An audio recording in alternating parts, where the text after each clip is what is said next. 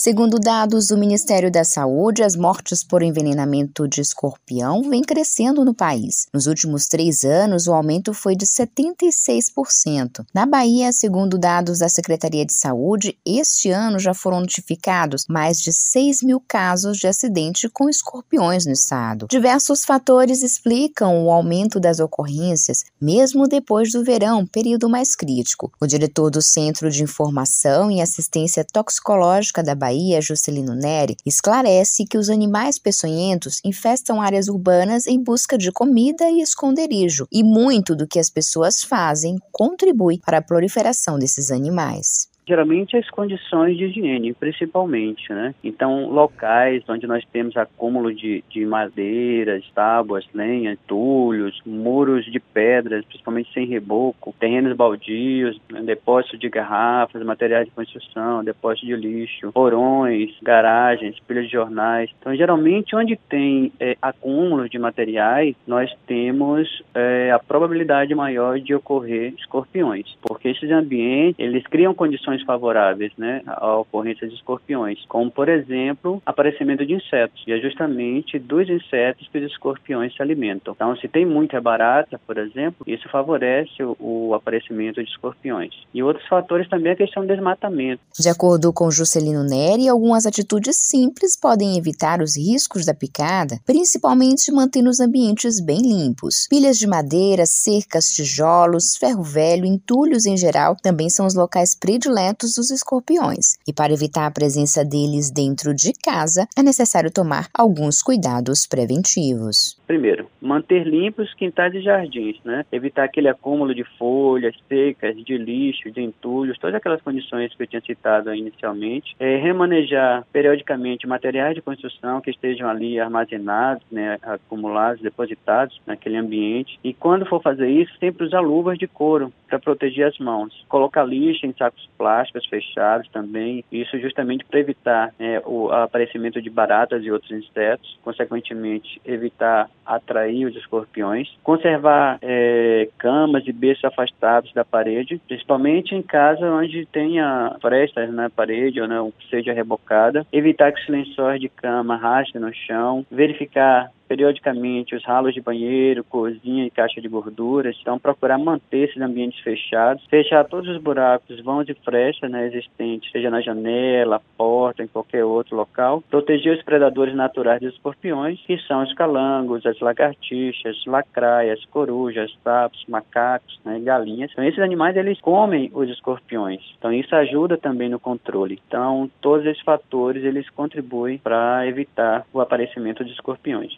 O diretor do Ciatox alerta que os idosos e as crianças são os mais predispostos a riscos fatais com a picada do animal, principalmente se for o amarelo. Neri ressalta ainda que, em casos de acidentes, a pessoa deve ser levada imediatamente a uma unidade de saúde mais próxima. Primeira orientação é, pode contactar com o CETOC, tá? É 0800 284 4343, se informar de como é, proceder e em seguida procurar uma unidade de saúde mais próxima. Então, não deve passar nada no local além de água e sabão, não se deve beber querosene ou bebida alcoólica ou qualquer outra coisa, senão água. Tranquilizar a vítima e levá-la para uma unidade, um, uma UPA, por exemplo. O CIATOX, ele não faz o atendimento é, presencial a essas vítimas, a não ser quando eles chegam na emergência do Roberto Santos. Mas esse atendimento no Roberto Santos só é feito através da central de regulação. O paciente deve procurar diretamente uma UPA. Então, chegando na UPA, o médico da unidade vai atender o paciente e vai nos contactar para que a gente oriente. Então, eh, nós vamos estar atuando a partir dessa orientação por telefone. Josi Braga, para Educador FM.